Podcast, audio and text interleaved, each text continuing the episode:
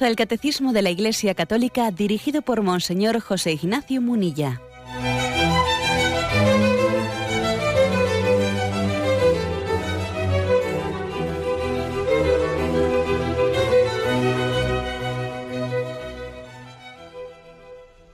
Un cordial saludo a todos los oyentes de Radio María. Un día más, con la gracia del Señor, proseguimos el comentario del Catecismo de nuestra Madre la Iglesia.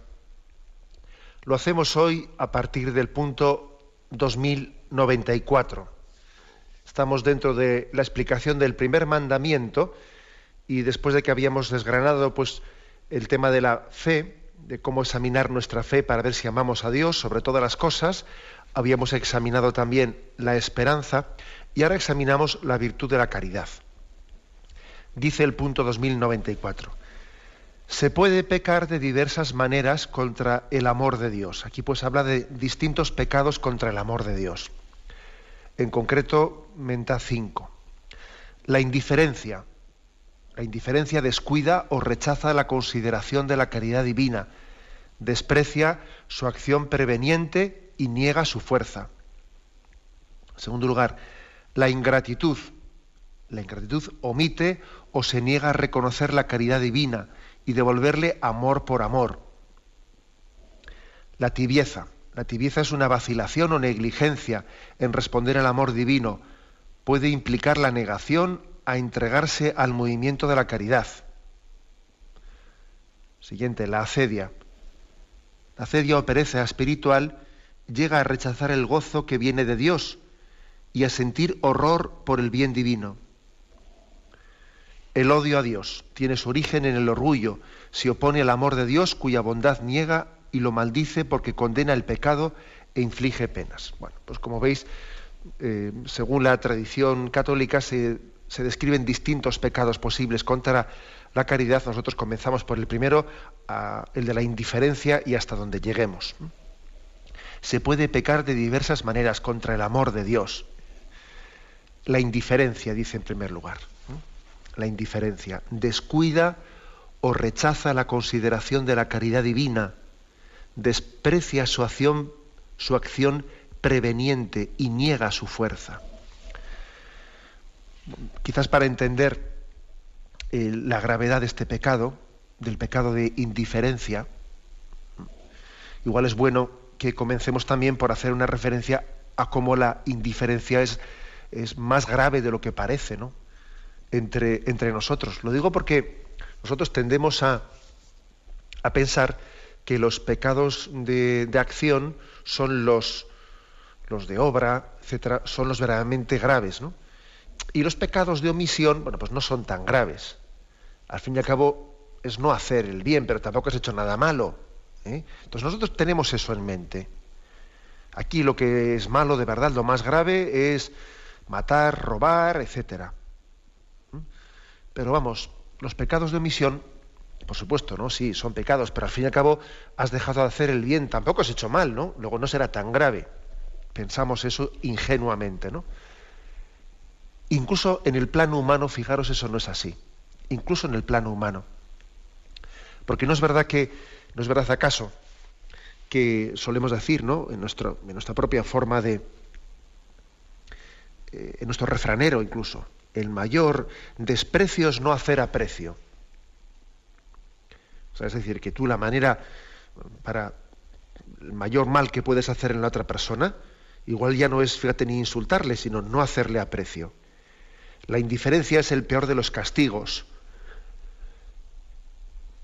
Con lo cual, tenemos que relativizar mucho eso de que, de que no importa en absoluto, no, o, como que al fin y al cabo pues no he hecho mal a nadie. No, no. Eh, la indiferencia es el peor de los castigos. A veces se dice, no, castígale con la indiferencia. Y en ello, en ello caemos en cuenta de que, de que no es cierto de que, de que el, el pecado de omisión sea menos grave.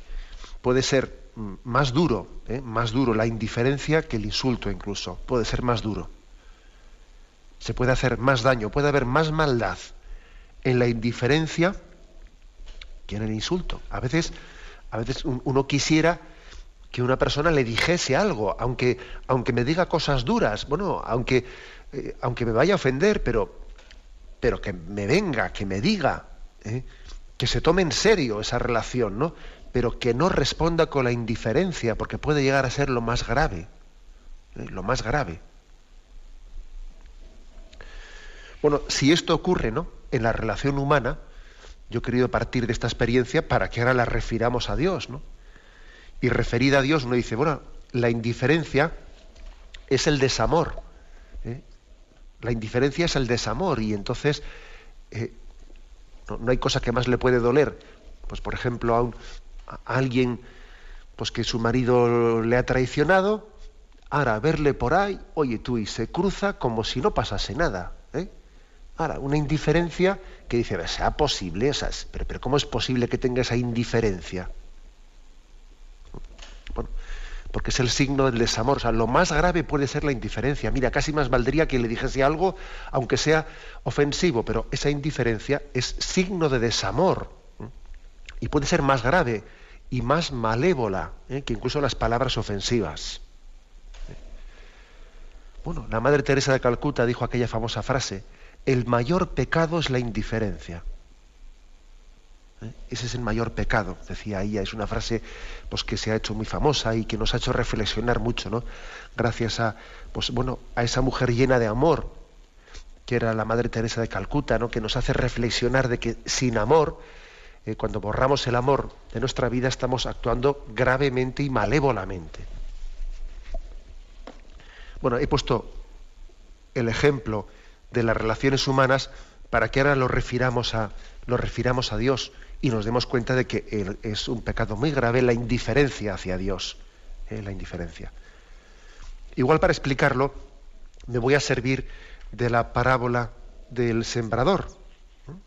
La parábola del sembrador. La tenéis en Mateo 13.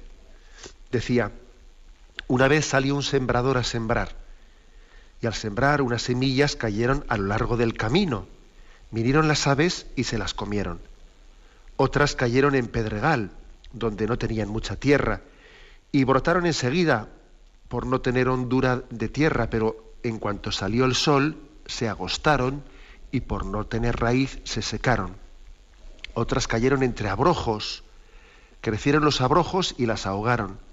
Otras cayeron en tierra buena y dieron fruto, unos de ciento, otros de sesenta, otros de treinta. El que tenga oídos, que oiga le pedimos pues al Señor tener oídos, no para oírle, y tener el corazón abierto para entender también lo que esta palabra nos quiere iluminar. ¿no? Bueno, pues aquí hay, tres lugares, hay tres formas de frustrar eh, esa semilla, esa semilla de la palabra. Podríamos decir esa, ese don del amor de Dios. El don del amor, que está, tiene la imagen de esa semilla que el sembrador siembra, el don del amor de Dios tiene tres formas de frustrarse cayendo en el, al borde del camino, el camino lógicamente, pues eh, la tierra está dura, o incluso hay piedra, o incluso hay asfalto, y claro, en el asfalto la semilla no va a penetrar, allí rebota, ¿no? Es la indiferencia, es el pecado de indiferencia. A diferencia de la semilla que cae entre abrojos, entre zarzas, decimos nosotros, entre zarzas, y claro, ¿qué ocurre? Que crece la semilla, crece el trigo, pero también crecen las zarzas, ¿no? Y entonces mm, crecen las dos. Y al principio parece que no hay problema, que hay sitio para todos, no hay sitio para el trigo y hay sitio para las zarzas, pero claro, llega un momento que las zarzas se, acaban comiendo al trigo y esta, y esta imagen nos está refiriendo a que tenemos como enemigo de nuestra vida espiritual al mundo, que uno sí quiere seguir a Dios, pero también quiere seguir al mundo. Crece el trigo, pero crecen las zarzas. Al principio parece que es compatible ser cristiano y ser mundano, pero al final el mundo, como enemigo de la vida cristiana, se acaba comiendo al trigo. Quien quiere jugar a dos barajas, quien quiere poner una vela a Dios y otra vela a este mundo, ¿no? al final la zarza se acaba se acaba comiendo. Parecía que se podía compaginar, pero al final, en vez de cristianizar el mundo, se ha mundanizado el cristianismo y bueno, y las zarzas se comen ¿eh? al trigo. Es el mundo como enemigo de la vida espiritual, el mundo. La tercera semilla es la que cae en terreno pedregoso, que hay tierra, sí, pero tiene poca profundidad, tiene piedra muy cerca, o sea, no, pueden las, las, raíces profundizar mucho. Y al principio coge con fuerza, prende con fuerza. Pero claro, en cuanto que las raíces no pueden bajar más y hay sequía y, y entonces el sol calienta, pues enseguida, enseguida se, se, seca, ¿no? Y es la imagen, la imagen de eh, la carne, mundo, demonio y carne, la carne como enemigo de la vida espiritual, la falta de perseverancia, el, no abrazar la cruz, la alergia a la cruz, de alguna manera la incapacidad de agarrarnos a ella y seguir a Jesucristo. Sí, eh, comenzamos con mucha fuerza, pero en cuanto que vemos que hay sufrimiento, en cuanto que vemos que hay que abrazar la cruz, ahí nos cansamos y lo dejamos ya. por lo tanto, lo que tradicionalmente ¿no? pues en, la, doctrina católica se decía que hay tres enemigos de la vida espiritual, están reflejados en esta parábola del sembrador. El mundo está reflejado en la imagen de las zarzas, que crecen junto al trigo y acaban comiéndose al trigo. Eh, la carne está reflejada en ese terreno pedregoso de poca profundidad que sí, que al principio crece con parece que prende con mucha facilidad, pero en cuanto que sopla, en cuanto que el sol calienta, y claro, y no tiene raíces profundas, se, cansa y se seca, ¿eh? se seca. Y, y por tanto, nosotros, y si yo estoy ahora subrayando esta parábola, es para que caigamos en cuenta que de los tres enemigos de la vida espiritual, mundo, demonio y carne, precisamente el demonio es el que se refiere en esta parábola a esa semilla que cayó al borde del camino, en un lugar en el que la tierra no, no, estaba eh, abierta a recibir la semilla, era puro asfalto. Y lógicamente esa semilla es robada por el maligno, según dice el mismo Jesús en la interpretación que da la parábola, es robada por el maligno. Es decir, este es el pecado de indiferencia. La semilla cae y no hay tierra para cogerla. Está totalmente endurecida, le rebota, como se dice popularmente, ¿no? Le rebota, no hay capacidad de acogida a esa semilla. Decía Gironella, perdón, decía, me temo que Satanás conquiste el mundo precisamente a través de la indiferencia. Y, claro, y este es el drama, ¿no? El drama de que el hombre de hoy pues puede llegar a ser indiferente ante, ante la llamada de Dios, ante esa semilla que Dios ha puesto dentro de nosotros, que todos la tenemos, ¿eh? tenemos una especie de deseo de Dios, deseo de infinito. Y dice uno, bueno, pues algunos parece que no oyen eso, ¿no? Si Dios ha puesto dentro de nosotros un deseo, un deseo natural de infinito, un deseo natural de felicidad, una apertura del hombre, ¿no? A la trascendencia, algunos parecen que eso no lo tienen. No, no, sí que lo tienen, ¿eh? Sí que lo tienen. Lo que pasa es que existe un pecado que se llama la indiferencia. Ojo, y también existe un pecado que se llama el, el, que seamos, el que no seamos valientes evangelizando, yendo y proclamando el evangelio y llegando a esas personas y suscitándoles también, ¿no? Eh, pues el cuestionamiento y suscitándoles la, la, llamada en nombre de Dios y lanzándosela. O sea, puede ser un pecado nuestro por no evangelizar como debiéramos de evangelizar también. ¿eh? Pero que no nos quepa duda que todos, todos tienen, todos tenemos dentro de nosotros un, una semilla de Dios, una semilla que, nos, que, llama a Dios, que nos da un deseo de trascendencia. La tenemos todos. ¿eh? Hemos sido creados por Dios de esta manera, abiertos a la trascendencia, abiertos al infinito abiertos a Dios. El hombre ha sido creado con hambre de Dios. Ahora, ¿qué ocurre? Que ese hambre de Dios, claro, también se, le puede saciar de mala manera, ¿no? Igual que las madres le dicen al, le dicen a los niños, oye, no comas tantas chucherías y tantas bobadas que luego llegas a casa y no comes. Claro, si te estás quitando el hambre con bobadas de esas, luego llegas a casa y cuando hay un plato para comer como Dios manda, no tienes hambre. Ojo, también ocurre eso. O sea, que hemos sido creados con, un deseo de, infinito y con un deseo de trascendencia, con hambre de Dios, pero a veces ese hambre de Dios lo que hacemos es mm, saciarla de mala manera con tonterías y luego, claro, el hombre se queda, se queda adormilado, ¿no? anestesiado, anestesiado en ese deseo de trascendencia, ¿no? Eso sí que es el opio del pueblo. El opio del pueblo es el, el que nosotros estemos anestesiando ese hambre de Dios, esa sed de infinito que tenemos dentro de nosotros, anestesiándolo, pues eso, ¿no? Con pan y circo, anestesiándola con comer y beber y escuchar un poco de música y ponerme los Wallman en, la, pues en las orejas para que no me distraiga nada y estar yo a lo mío, ¿no? O sea, existe también esa tentación en esta sociedad, ¿no? Que está como adormilando esa, esa llamada de Dios. Lo vemos, ¿eh? lo estamos viendo que es la situación de, de un cierto pasotismo en nuestra cultura que no quiere hacerse preguntas por la trascendencia, está muy extendido entre nosotros, es el no querer hacerse preguntas, no me quiero comer la cabeza.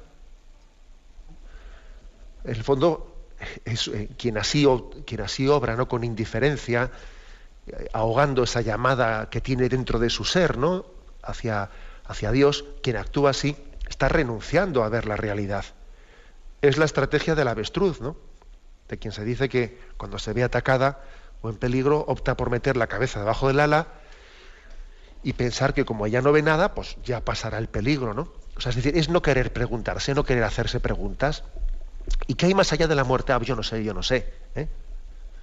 Y bueno, y, y, qué ocurre? Pues que las preguntas trascendentes se las toma con indiferencia, con indiferencia.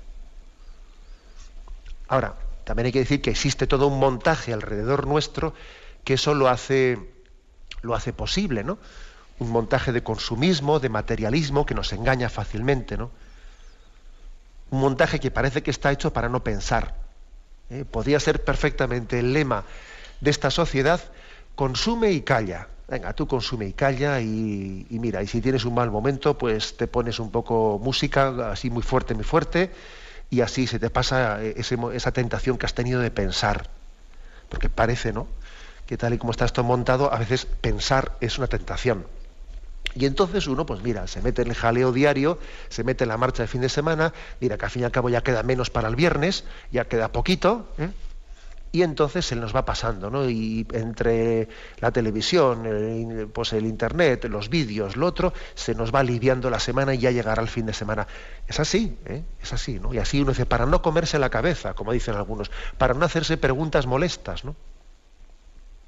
Existe, ¿no? Este, eh, este riesgo de todo un montaje que parece que está ayudando a la indiferencia. Ahora, lógicamente esta, esta postura es una postura insensata. ¿eh? Y lo digo en el sentido etimológico y literal de la palabra, insensata, es decir, sin sentido. Es vivir, tirar para adelante, renunciando a buscar el sentido de la vida. Y para no sentirse incómodo, pues uno sencillamente se deja manipular por una sociedad de consumo para que así no me sienta incómodo. ¿no? Ahora, ¿qué ocurre? Pues ocurre que el Señor que el Señor también tiene muchas maneras de salir a nuestro encuentro. Y aunque nos escondamos de muchas maneras, Él también sale a nuestro encuentro, de muchas formas, En acontecimientos, en acontecimientos ante los cuales ya no podemos esquivarnos las preguntas, como la muerte de seres queridos y situaciones claves en nuestra vida, fracasos o momentos de gracia también, ¿no?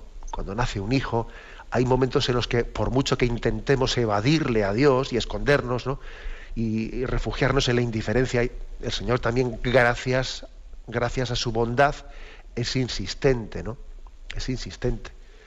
Y también algunos han hablado de la neurosis de la almohada del domingo, ¿Qué quiere decir? Que cuánta gente también ha estado suspirando por el fin de semana, llega el domingo a la noche y dice, y otra vez volver a empezar, pero, pero sí, pero ¿qué sentido tiene esta vida? Y hay momentos en los que se, nos llegamos a preguntar esto, ¿y qué sentido tiene esta vida? ¿no? Y entonces es cuando el Señor está tocando nuestro corazón, que se había pertrechado, ¿no? se había refugiado en la indiferencia, y nos hace entender el sinsentido, ¿no?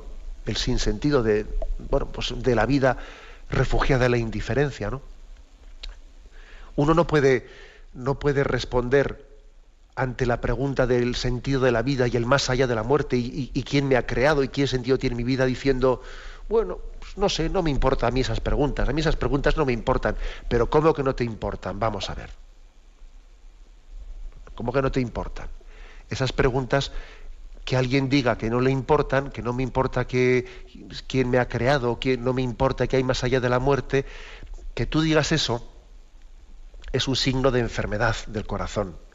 Porque es absurdo. Hombre, a mí no me importa quién gane la liga, a mí no me importa, claro, porque son cosas indiferentes. A mí, al fin y al cabo, ¿qué más me dará? ¿Quién gane la liga? ¿O qué más me dará esto que el otro? Soy yo, eso yo, de eso ni como, ni bebo, ni eso a mí no me afecta pero ¿quién me ha creado? ¿Qué sentido tiene esta vida que hay más allá de la muerte? Hombre, eso me afecta mucho, ¿no?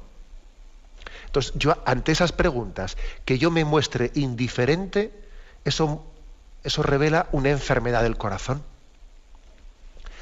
Fijaros que decía Nietzsche, que es un filósofo nada, cristiano, por cierto, ¿no? pero por lo menos era un hombre que se cuestionaba y, se, y, y no era indiferente, ¿no? y se y, se preguntaba radicalmente el sentido de la existencia. ¿no? Desde luego no era un pasota. ¿no? Decía este filósofo Nietzsche, decía, no deja de ser una anormalidad el tomarse normalmente los problemas anormales. Y este, en este juego de palabras, ¿qué quería decir él? Hombre, que desde luego es signo de una sociedad enferma, es anormal, el que se tome como si no pasase nada pues las cuestiones claves de la vida, ¿no? Pues eh, ¿quién ha creado este mundo? ¿Y quién más allá de la muerte? ¿Qué sentido tiene, tiene mi vida? ¿Qué más dará? Estas preguntas no me importan mucho. Si total hay otras que me importan más, como por ejemplo, ¿a dónde vamos este fin de semana? O, qué plan tienes para tal, o, te van a subir el sueldo, o esas otras preguntas son las que me importan. Pero ¿cómo te pueden preocupar más estas preguntas intrascendentes que las otras? Y eso es signo de anormalidad, es signo de que el corazón está anestesiado. Si te, si te preocupa más, si te van a subir el sueldo, o a dónde vamos de vacaciones, o qué plan tienes para el sábado a la noche, si te preocupa más eso, ¿qué, qué sentido tiene tu vida? ¿Quién te ha creado? ¿Y qué, más, qué hay más allá de la muerte? Es que, es que tu corazón está enfermo. ¿eh? Esa indiferencia muestra pues, una enfermedad, ¿no? O un pecado grave, claro, un pecado grave. Por eso esa frase de Nietzsche no deja de ser una anormalidad el que nos tomemos normalmente los problemas anormales, pues es una reflexión importante, ¿no? Para tomarnos en serio, en serio, ¿no? Los problemas de la vida. Es una, es una llamada, una llamada a, a tener pasión por la verdad. Ojo, pasión por la verdad. O sea, que solamente la, vida no podemos vivirla felizmente de espaldas a la realidad. ¿eh? Hay que vivirla en toda su pasión. A eso se refiere, ¿no? Por lo tanto, este pecado de la, de la indiferencia, esa semilla que cayó al borde del camino y que rebotó, rebotó. Y vino el maligno, dice Jesús en ese capítulo 13 de San Mateo. Vino el maligno y se llevó la semilla. Por lo tanto, el maligno, el demonio, tiene como, como pecado, yo diría, eh, que, más está eh, influyendo ¿no? para que ahonde nuestra cultura, la cultura de todos los tiempos, la indiferencia. Es el, eh, es el pecado en el que actúa Satanás de una manera más en directo. Así como los pecados de la carne y los pecados del mundo, bueno, Satanás, vamos, claro que también él influye en ellos, pero él actúa en diferido, a través de la debilidad de la carne a través de la mundanidad, ¿no? Pero en, la indiferencia él actúa en directo, ¿eh? en directo, suscitando indiferencia ante el amor de Dios. Bien, tenemos un momento de reflexión y continuaremos.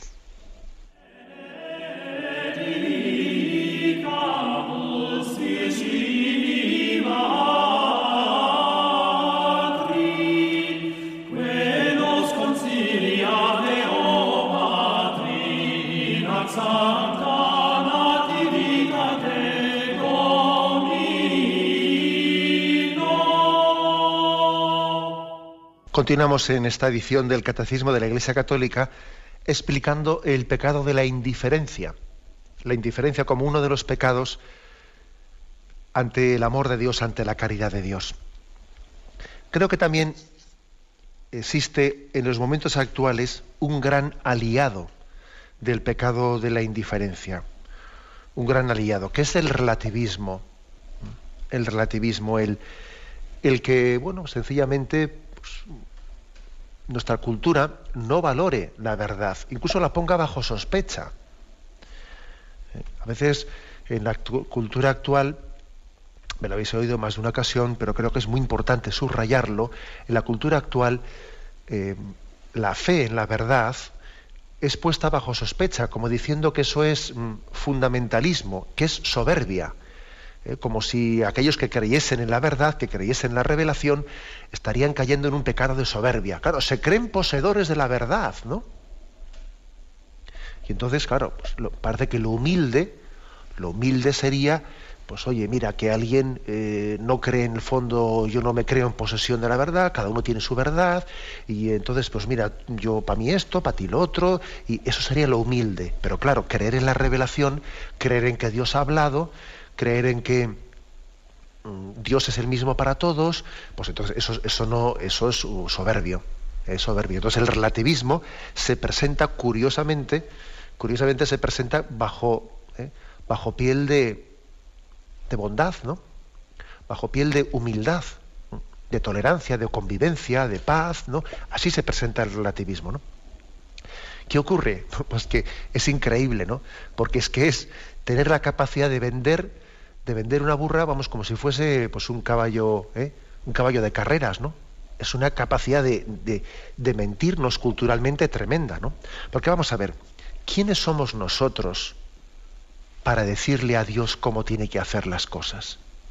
Y si Dios, como Padre, si Dios en su bondad y en su misericordia, Él decide, como ha decidido en la revelación, ¿no? Él decide hablar al hombre y descubrirse y acercarse a Él, hacerse hombre, caminar junto a nosotros. Y si Dios en su bondad nos quiere hablar y si nos quiere descubrir, entonces ¿qué pasa? Nosotros, nosotros vamos a decirle, no, no hagas eso, no hagas eso. No hagas eso porque entonces eh, nos fastidias el relativismo. Nos fastidias el relativismo, que nosotros no queremos que haya una verdad absoluta. Oye, pero Dios es la bondad, Dios es el amor, Dios se acerca precisamente para preservarnos de nuestra ignorancia, porque Él está viendo cómo estamos dando, pues mm, estamos dando vamos dando, dando tumbos, ¿no? Como se dice, no, acertamos a, a, conocer el sentido de la existencia y por pura misericordia y bondad Dios decide acercarse a nosotros, darse a conocer, ¿no? Hablarnos, que es puro, es una bondad de Dios, ¿no? Pura misericordia hacia, hacia nuestra situación en la que el hombre está perdido, ¿no? Y ha perdido la capacidad de conocer la verdad, ¿no? Y Dios en su bondad se revela. ¿Y a nosotros eso que nos parece mal o qué? El cristiano no es aquel que posee la verdad. Más bien es la verdad la que le posee al cristiano. Nosotros no somos dueños de ella. Es ella la que es dueña de nosotros, que es muy distinto. Por lo tanto, por lo tanto, lo soberbio no es creer en el amor de Dios. Lo soberbio es no aceptarlo, no creerlo, diciendo, no, no, no, no vengas a mí como, eh, como a, imponerme lo tuyo. No, yo veré yo eh, a qué tengo que adherirme y a qué no en cada momento, según me convenga, según mi ideología, según me parezca. Es curioso, ¿eh?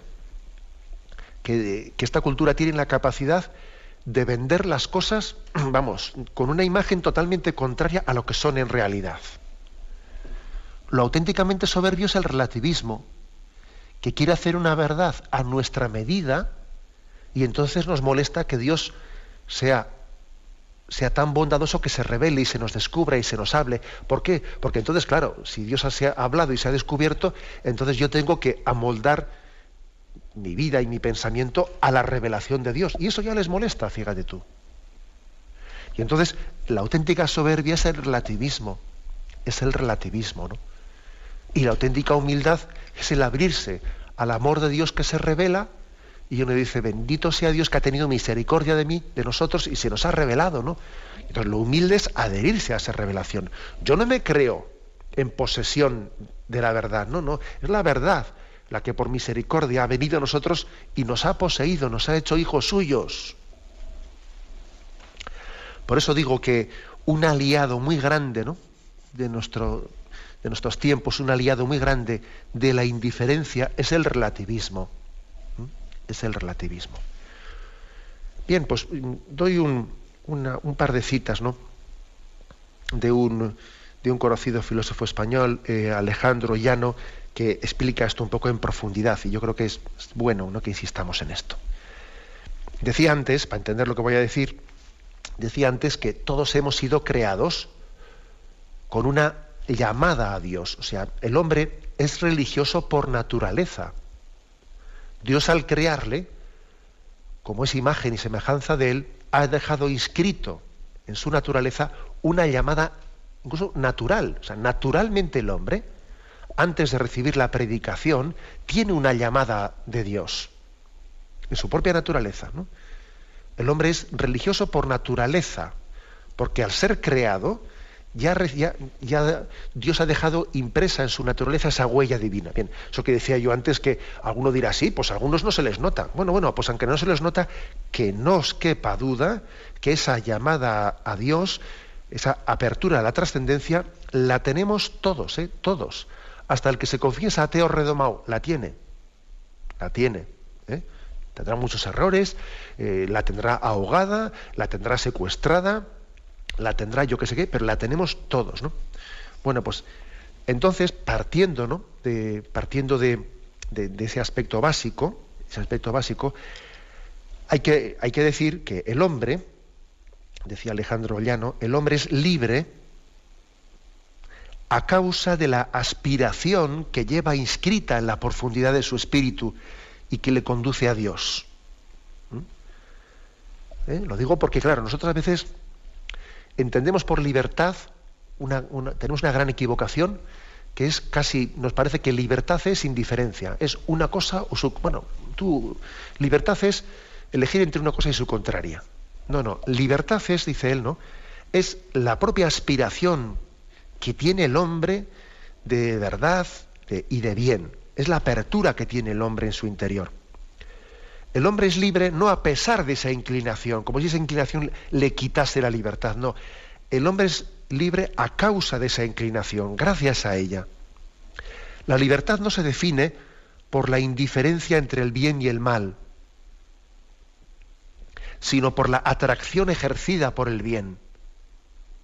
Eso es lo que nos hace libres, que el bien nos atrae, que Dios ha puesto en nuestra naturaleza una llamada al bien y a la verdad. Entonces somos atraídos por ella. Eso nos hace libres.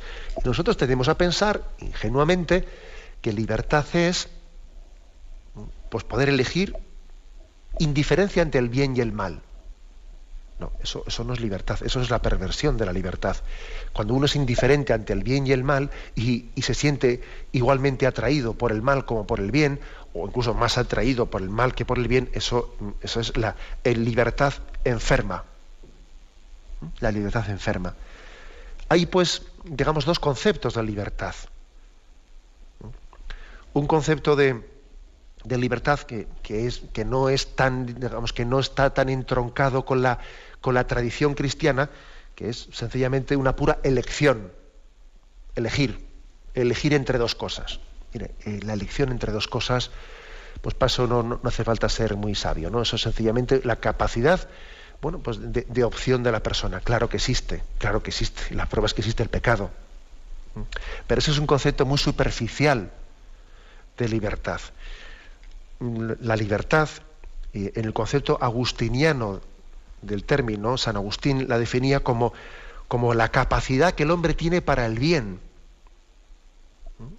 la libertad no es indiferencia ante el bien y el mal, sino el ser atraído, el que el hombre eh, es atraído por el bien y tiene la capacidad de conducirse hacia ese bien por el que es atraído. Eso es libertad. Eso es libertad. ¿eh? La prueba, yo, yo, lo he dicho esto, como argumento en, muchas, en muchos lugares, ¿no? que creo que es un argumento, bueno, pues la prueba de que la auténtica libertad es esto y no lo de meramente elegir entre dos cosas, ¿eh? la prueba de que esto es la libertad es una, cosa bien clara. ¿En el cielo seremos plenamente libres? Sí, allí seremos plenamente libres. ¿En el cielo podremos pecar? No, en el cielo es imposible pecar. Entonces, no somos libres en el cielo, ¿no? Sí, sí, somos libres. Lo que pasa es que el concepto que tenemos nosotros de libertad es que es de, ¿eh? de como se dice. Es un concepto pues, pues, pues muy superficial. En el cielo seremos plenamente libres y allí no podremos pecar, lo cual quiere decir que tenemos que purificar mucho el concepto que tenemos de libertad. La libertad es, pues, la capacidad que tiene el hombre de responder a esa atracción que tiene, que, tiene, que el bien ejerce en nosotros. Somos atraídos por Dios y libertad consiste en poder responder a esa llamada. Y Dios nos ha dado un entendimiento y una voluntad para poder responder a esa llamada. Eso es ser libre. Esto es importante, ¿no? Es importante esto, porque así, así nos libramos de un relativismo, ¿eh? ponemos resistencia a un relativismo que es muy importante responderlo, porque es que si no caemos en el pecado de la indiferencia, somos indiferentes, ¿no? Pues también otra cita, eh, otra cita de, este mismo autor ¿eh? es la siguiente, ¿no? Decía él, el pluralismo no equivale en modo alguno al relativismo, como nosotros muchas veces pensamos, o, por lo menos así se transmite entre nosotros. ¿no? El pluralismo no equivale en modo alguno al relativismo, ni tampoco la actitud de diálogo, que es importante, que entre nosotros tiene que haber un diálogo con los que piensen distinto. ¿eh? El diálogo no es lo mismo que indiferencia. El hecho de que yo dialogue, con otras personas, etcétera, no quiere decir que me dé lo mismo. Todo lo contrario. Es más, si, gracias al pluralismo podemos y debemos de dialogar, es porque en el fondo creemos en una verdad objetiva y tenemos la esperanza de, también poder acceder a ella. Y yo cuando dialogo con otra persona, tengo la esperanza de que también esa persona pueda conocer esa verdad que yo pretendo presentarle. ¿eh? Y también, lógicamente, yo estoy abierto a conocer la verdad que esa persona me pueda descubrir. O sea que eh, no planteemos el pluralismo, ¿eh? el pluralismo como sencillamente, bueno, pues es una indiferencia aquí, eh, cada uno con lo suyo. No, no, el pluralismo, el pluralismo es un camino hacia el diálogo y el diálogo es un camino hacia el descubrimiento de la verdad. Y, esto hay que afirmarlo, ¿eh? afirmarlo como antídoto frente a la indiferencia, que como decía antes, es el mayor de los pecados decía la Madre Teresa de Calcuta, ¿no? el mayor de los pecados. Recientemente el, el Papa Benedicto XVI en la fiesta del Corpus predicaba algo muy, yo diría, muy, muy intuitivo. A veces en, palabras muy sencillas se dicen cosas muy profundas, muy profundas, ¿no? Y decía él, ¿no? Dios nos ha hecho libres, pero no nos ha dejado solos. A mí me llamó la atención esa frase tan sencilla y tan, tan precisa del Papa, ¿no? Decía, Dios nos ha hecho libres, pero no nos ha dejado solos. ¿Qué quiere decir esto, no? Que claro, nosotros entendemos la libertad, ahora Dios te ha hecho libre, pues venga, tú ahora por tu cuenta, ¿no? Como que entonces tú ya, no hay ningún camino, ¿eh? tú, te, tú te construyes el camino a tu medida, ¿no? Eres libre, luego, pues en vez de decir la verdad nos hará libres, la libertad nos hará auténticos, ¿entiendes? Pues yo, yo con mi verdad me hago, perdón, yo con mi libertad me hago una verdad a mi medida. Claro, es, que el, el, Papa no podía ser más sencillo y más preciso a la vez. Dios nos ha hecho libres, pero no nos ha dejado solos. Es decir, Él te acompaña para que tu libertad sea bien ejercida en la atracción hacia el bien y no hacia el mal. Él te acompaña como compañero de camino. Él es el camino también que conduce al Padre. Él nos, marca el camino de los mandamientos, que los estamos explicando ahora, por cierto, ¿no? Estamos en el primer mandamiento. Él nos marca el camino de los, de los mandamientos. Él me ha hecho libre, pero no me ha dejado solo. Y, eso es importante. ¿Qué quiere decir? Que la libertad sin la verdad eh, pues se pervierte la, libertad sin la adhesión a la verdad y sin la atracción hacia el bien, pues la, la libertad ha terminado sus días, eh, pierde la vocación para la que ha sido creada. La libertad se autodestruye cuando no es ejercida en la respuesta al bien y a la verdad de Dios. Se autodestruye, es la perversión de sí misma. Bueno, pues me quedo con esta, eh, con esta palabra del Papa. Dios nos ha hecho libres, pero no nos ha dejado solos. ¿Eh? Por eso nosotros tenemos que rechazar eh, la tentación de la indiferencia.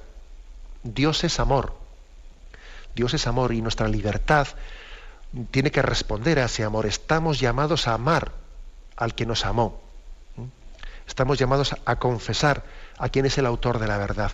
No podemos ser indiferentes ante las cuestiones determinantes y trascendentes de la vida. No podemos ser indiferentes. Sería un pecado muy grave. Sería un pecado muy grave el que el hombre que ha sido creado a imagen y semejanza de Dios luego se mostrase indiferente ante él, ¿no?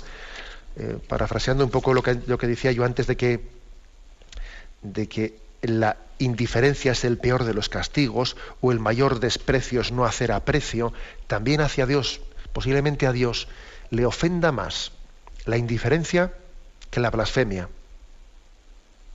No sé si lo hemos pensado alguna vez, pero puede ser así, ¿no? Si el refrán dice, el mayor desprecio es no hacer aprecio, a Dios le puede ofender más la indiferencia que la blasfemia. ¿Eh? Cuando esa indiferencia pues es un rechazo de la apertura a Dios, ¿no? Igual que nosotros decimos, castígale con la indiferencia, ¿eh? pasa de él totalmente. Bueno, apliquemos eso a Dios. A Dios le puede doler más nuestra indiferencia que nuestra rebeldía. Cuando Job cuando Job se rebelaba delante de, Yahvé y se quejaba y le decía, y, maldito el día que me creaste, si ojalá hubiese muerto cuando nací, y tenía esa, esa auténtica rebelión y Job estaba pues auténticamente quemado, ¿no? Pero, pero fíjate una cosa, pero Job estaba rebelde, pero estaba hablando con Dios, ¿sabes? Se estaba desahogando con él. Le estaba reprochando a Dios, estaba, no era indiferente Job cuando tenía aquel rebote tan grande, ¿no? Y decía burradas y, y maldito el día en que me creaste y yo. Pero en esa rebelión no era indiferente. Y aunque sus palabras pues, pues, pues eran muy atrevidas y luego fue reprendido, ojo, es mucho peor que eso, muchísimo peor que eso, nuestra indiferencia. Es mejor ser rebelde que indiferente, dicho así a las claras, ¿no? Porque ante el amor, ante el amor lo peor es la indiferencia, porque la indiferencia es el desamor. ¿eh? Por eso tenemos que pedir mucho la gracia, ¿no? de no caer en este pecado de, de, indiferencia y rogar por nuestros hermanos que aparentemente son indiferentes, ¿no? Que uno dice, pero bueno, si yo conozco a tal y a cual y él pasa de estas cosas, bueno, bueno, tú vete a saber en el interior de esa persona qué es lo que está teniendo lugar y qué es lo que está aconteciendo. Vamos a pedir también que nuestro amor apasionado sea un buen testimonio ante tantas personas indiferentes, ¿no? que pueda haber en nuestra vida. Primero que nosotros no lo seamos y que nuestro amor apasionado sea un testimonio importante para sanar de la indiferencia a tantos hermanos. Lo dejamos aquí y vamos a dar paso a la intervención de los oyentes. Podéis llamar para formular vuestras preguntas al teléfono 917 107 700. 917 107 700. Sí, buenos días, ¿con quién hablamos? Buenos días, desde Cádiz. Adelante. Eh, Eduardo, paz y bien, padre. Eh, yo mm, a veces por, por el, me agrada por la claridad y la libertad con que usted habla hoy y ojalá fuera así siempre. Pero yo siempre he tenido en parte como, como cierta duda algo cuando he querido expresar al mundo entero ya lo que el Señor ha hecho en mí y está haciendo en mi vida. Entonces yo tenía a veces la duda porque la misma persona a veces, el pudor humano, parece frena este avance de, cuando uno se siente libre y quererlo expresar contarlo, contando la convivencia que yo he tenido, ¿no? Gracias al corazón de Jesús. Y entonces he visto con el paso del tiempo cómo mm, verdaderamente Satanás se vale de muchos medios, se oculta de muchas formas y para engañarnos e impedir que esta libertad verdadera que Dios nos da la podamos llevar a la práctica y entonces se debe de manifestar lo que uno está experimentando con la gracia de Dios o hay que callar como dicen a veces algunas personas. De acuerdo, pues, pues, la verdad es que evidentemente estamos todos llamados a dar testimonio, ¿eh? sin duda alguna. Es verdad también que el testimonio podrá tener eh, grados y formas que también a la, hora de, a la hora de testimoniar, pues sí, podemos y debemos hacer un juicio de prudencia de decir, a ver, vamos a ver, eh, pues igual también eh, ante estas personas en las que estoy, pues igual pues tengo que dosificar el testimonio, pues igual si les hablo a estas personas en concreto de una determinada vivencia interior, posiblemente pues también sea un poco lo que dice, con perdón de la expresión, que es un poco así, lo que dice el Evangelio, que no se puede echar perlas a los cerdos, o sea, que también hay que ver qué capacidad hay en un ambiente determinado de recibir eh, un testimonio, o sea, hay que, quizás hay que dosificarlo dependiendo de aquellos antes quienes estoy. Eso lo hacemos también los predicadores, ¿no? Que no predicamos igual ante un auditorio que ante otro, que cuando vamos igual se nos invita a una universidad, ¿eh? Eh, así pública, dar una conferencia, lo que sea, pues tú también intentas adaptar tu discurso y tu testimonio pues a un auditorio conforme un poco a su capacidad de, entender algunas cosas. Bien, eso es cierto, pero eso no quiere decir que, uno deje de testimoniar. Siempre tenemos que ser testigos. Aunque luego también pues, pues existe un, don del Espíritu Santo, un don de consejo, que también nos, ayuda a intentar adaptarnos, intentar llegar al corazón concreto del hombre que está ante nosotros, que también es una especie como de pedagogía en el testimonio, ¿eh? pedagogía en ello. Adelante, damos paso a un nuevo oyente. Buenos días. Monseñor. Sí, buenos días, escuchamos, sí.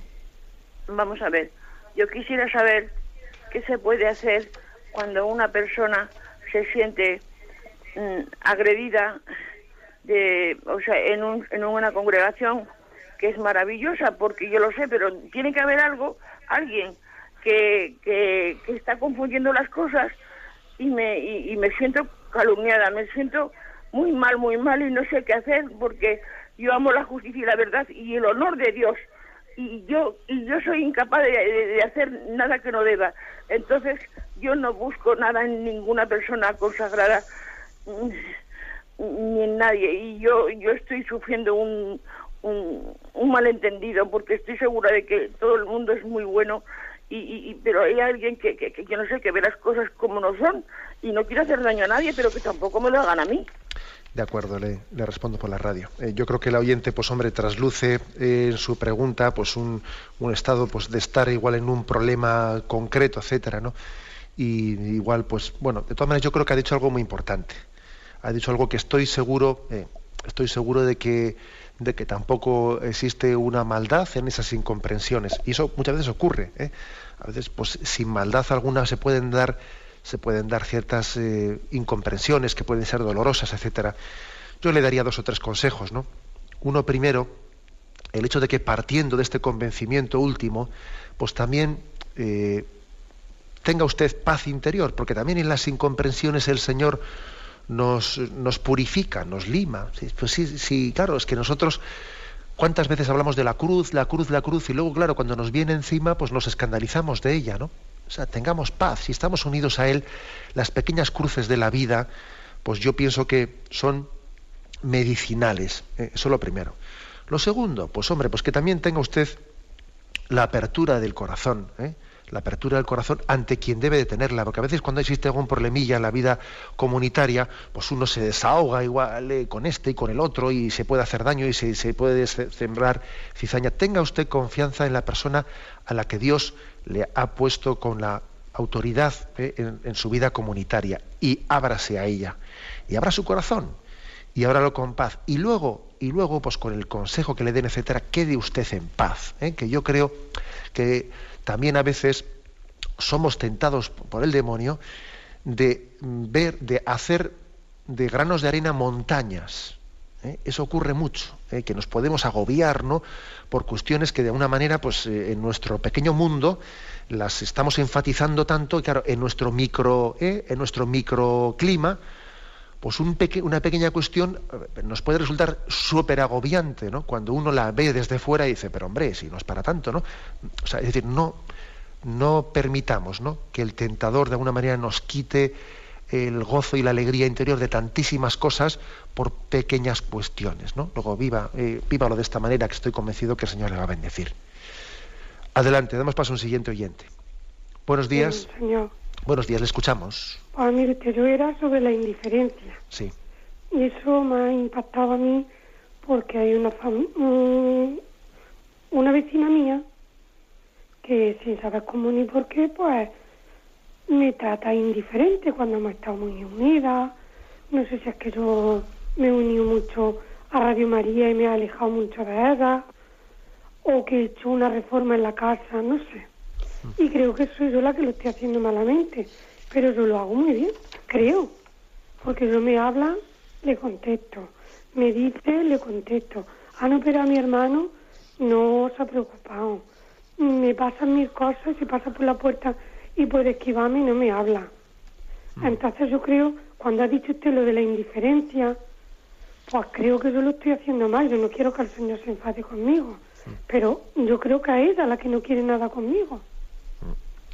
Mire, un consejo que yo le daría es que en ese tipo de situaciones hay que intentar no cultivar eh, o sea, la hipersensibilidad, ¿no? El ser, a veces uno puede tener una tendencia en la que es muy sensible para captar eh, todos los desprecios que, se nos pueden hacer.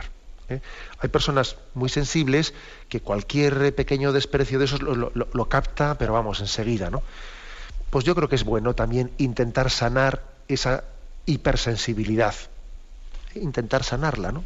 O sea, es decir, no, no estar siempre haciendo lecturas, fíjate, ha pasado por aquí, ha pasado por allá. O sea, ese es el primer consejo. ¿eh? El primer consejo. No hacer una lectura así de, de, cualquier cosa que ocurra en clave de, mira, aquí me ha faltado, aquí tal, aquí cual. No, sino ser un poco, trascender, ¿eh? trascender las pequeñeces. Yo creo que eso es importante, ¿no? Y al mismo tiempo, pues yo creo que la, manera también de superar estas cosas es tener una mano tendida, ¿eh? tener una mano tendida, que esa persona sepa que por parte de usted, pues siempre va a estar dispuesta, porque sabe que la saluda de una manera cariñosa, sabe que tiene la mano tendida, sabe que tal que cual, ¿no? Y, sabe perfectamente esa persona que cuando quiera, pues puede tener ¿eh? el camino abierto de acceso a uno, ¿no? Porque, porque usted se lo ha demostrado que cuando se ha cruzado con ella, o sea, tal o cual, le ha saludado cariñosamente, entonces, bueno, ella sabe que cuando venga hacia nosotros tiene, el camino abierto. Bueno, pues ya está, yo ya no le daría más vueltas. Intentar no ser hipersensible y tener esa mano tendida. Y a partir de ahí no liarse la cabeza más de lo necesario. Y rezar por esa persona, por supuesto, ¿no? Rezar por esa persona, que, también siempre es el fundamento de, de sanar nuestras relaciones personales. Aunque sea brevemente, damos paso a una última llamada. Buenos días. Buenos días. Buenos días, adelante. Sí, Padre Munilla, paz y bien. Sí, Sergio de León, mm, muy rápidamente. ¿Podríamos concretar, es que queda muy poco tiempo para que pasen al siguiente programa, eh, diciendo, no sé, esperar la ocasión de, en cara, de cara a todas estas personas con las que, bueno, pues que no, no reconocemos